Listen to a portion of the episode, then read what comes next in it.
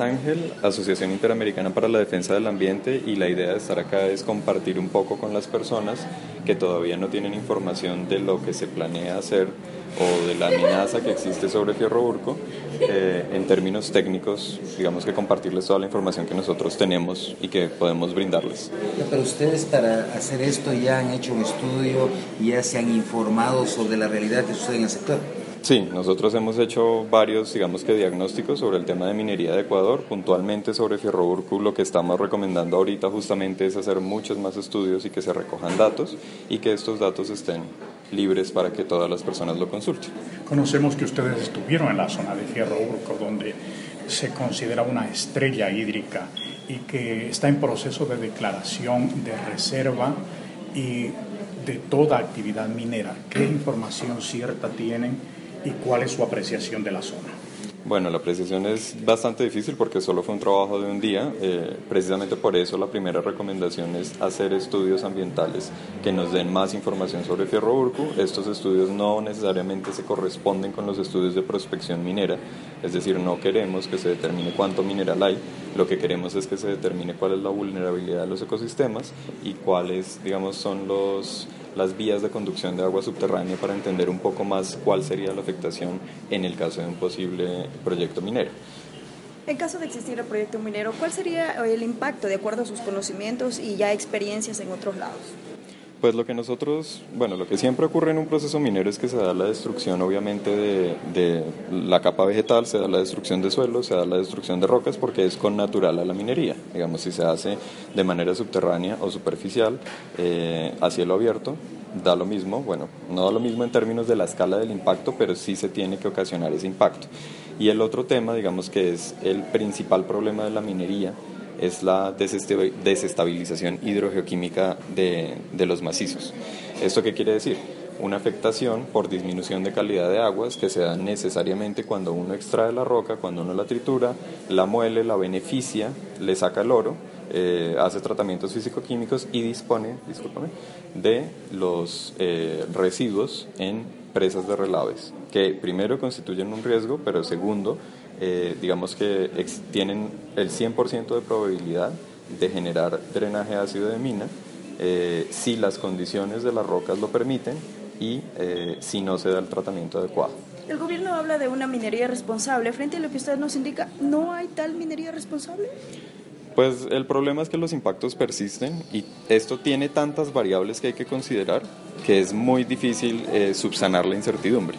Entonces, cuando tú tienes un proyecto minero, tú puedes hacer una predicción eh, de la calidad de aguas, pero esa predicción tiene un grado de incertidumbre muy alto. Entonces, depende de, si las, las eh, perforaciones que tú hiciste son suficientes, si la caracterización del depósito es buena, eh, si el plan de mina va como se supone que debe ir pero si algo cambia, si uno de los factores cambia, si de pronto encuentran eh, otra cosa a medida que van desarrollando el proyecto, eso puede generar eh, impactos eh, insalvables y segundo, impactos a perpetuidad, que es algo que no se considera en Ecuador. Sin embargo, la empresa EXA, por ejemplo, que explota cobre en Cóndor, Mirador, ellos están llevando el material semi-triturado. ¿Esto de alguna manera contribuye a mantener el medio ambiente o es una estrategia económica? Yo creo que es más una estrategia económica. Eh, sobre el tema de exportar concentrados polimetálicos, a mí lo que me preocupa es que los países no consideran las externalidades hacia otros países. Entonces dicen, bueno, no se va a hacer el tratamiento físico y químico aquí en Ecuador, sino que llevamos el concentrado polimetálico a otro país. No sabemos quién los compra, no sabemos en dónde los tratan, no sabemos si los países en donde llegan a hacer el tratamiento tienen una legislación ambiental fuerte.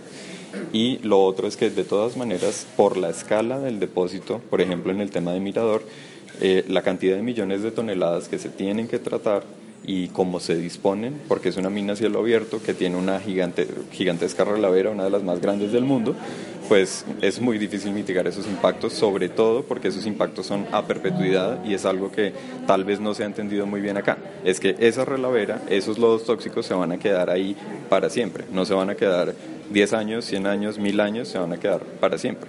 Y eso, eh, digamos que requiere unos costos, requiere un manejo esas aguas y esos costos no se ha definido quién los va a asumir. Entonces, recibir regalías por 40 años es muy bonito y muy atractivo, dar puestos de trabajo por 40 años es muy bonito y muy atractivo, pero después de esos 40 años, a perpetuidad, ¿quién va a hacer el tratamiento y de dónde va a salir la plata para hacerlo? Situaciones similares pasan en otros países de América Latina y en Perú es una muestra clara. Sí, correcto. En Perú es una muestra clara de cómo se ha preferido recibir este tipo de rendimientos monetarios antes que conservar el medio ambiente y ya vemos lo que, lo que empieza a suceder, conflictos sociales, destrucción de páramos, que aquí en Ecuador también es un problema porque no existe una ley de protección de páramos eh, y bueno, básicamente no se le da la importancia al agua que, que, el agua tiene en la economía, porque esto no es un tema de abrazar árboles, no es un tema de hippies por ahí eh, en el bosque, es un tema de que no se le da la importancia al rol que tiene el agua en la economía, en la agricultura, en en todos los sectores de la sociedad. Frente a todo esto, ¿estamos a tiempo de hacer algo? Por supuesto, yo creo que especialmente en el caso de Ferroburco, en el caso de Loja, tenemos todavía tiempo porque no hay que esperar para que se dé la actividad. Lo ideal es que entre todas las personas, con las autoridades locales, con las universidades, empiecen a levantar una línea base participativa que se empiece a caracterizar el, el lugar y que eh, podamos tener una información de línea base antes de que empiece cualquier tipo de prospección o exploración minera. El municipio de Loja declaró esta zona libre de minería metálica. Está en proceso Saraguro. ¿Cómo ven ustedes esas iniciativas, o mejor, esas decisiones producto de las iniciativas locales? Yo creo que me parece bien que exista una moratoria. Digamos, como científico, mm, sin hablar en contra o a favor de la minería, como científico me parece bien que en primer momento tengamos la información y después que sea ya el pueblo que decida si quiere o no hacer minería, pero que se les dé la información completa. Eso es lo que nosotros desde la Asociación Interamericana para la Defensa del Ambiente siempre decimos.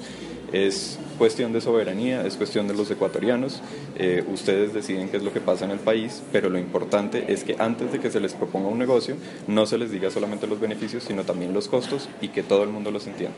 Ustedes si pueden sugerir o proponer yo creo que hay una corresponsabilidad no solo de los ecuatorianos, sino de todos los que habitamos los Andes, de todos los que habitamos América, y creo que nuestra responsabilidad va, eh, digamos, cruza fronteras nacionales, porque esto ya estamos en una economía globalizada, estamos en un mundo globalizado y lo que ocurra al ambiente en cualquier lugar del mundo le afecta a todo el mundo.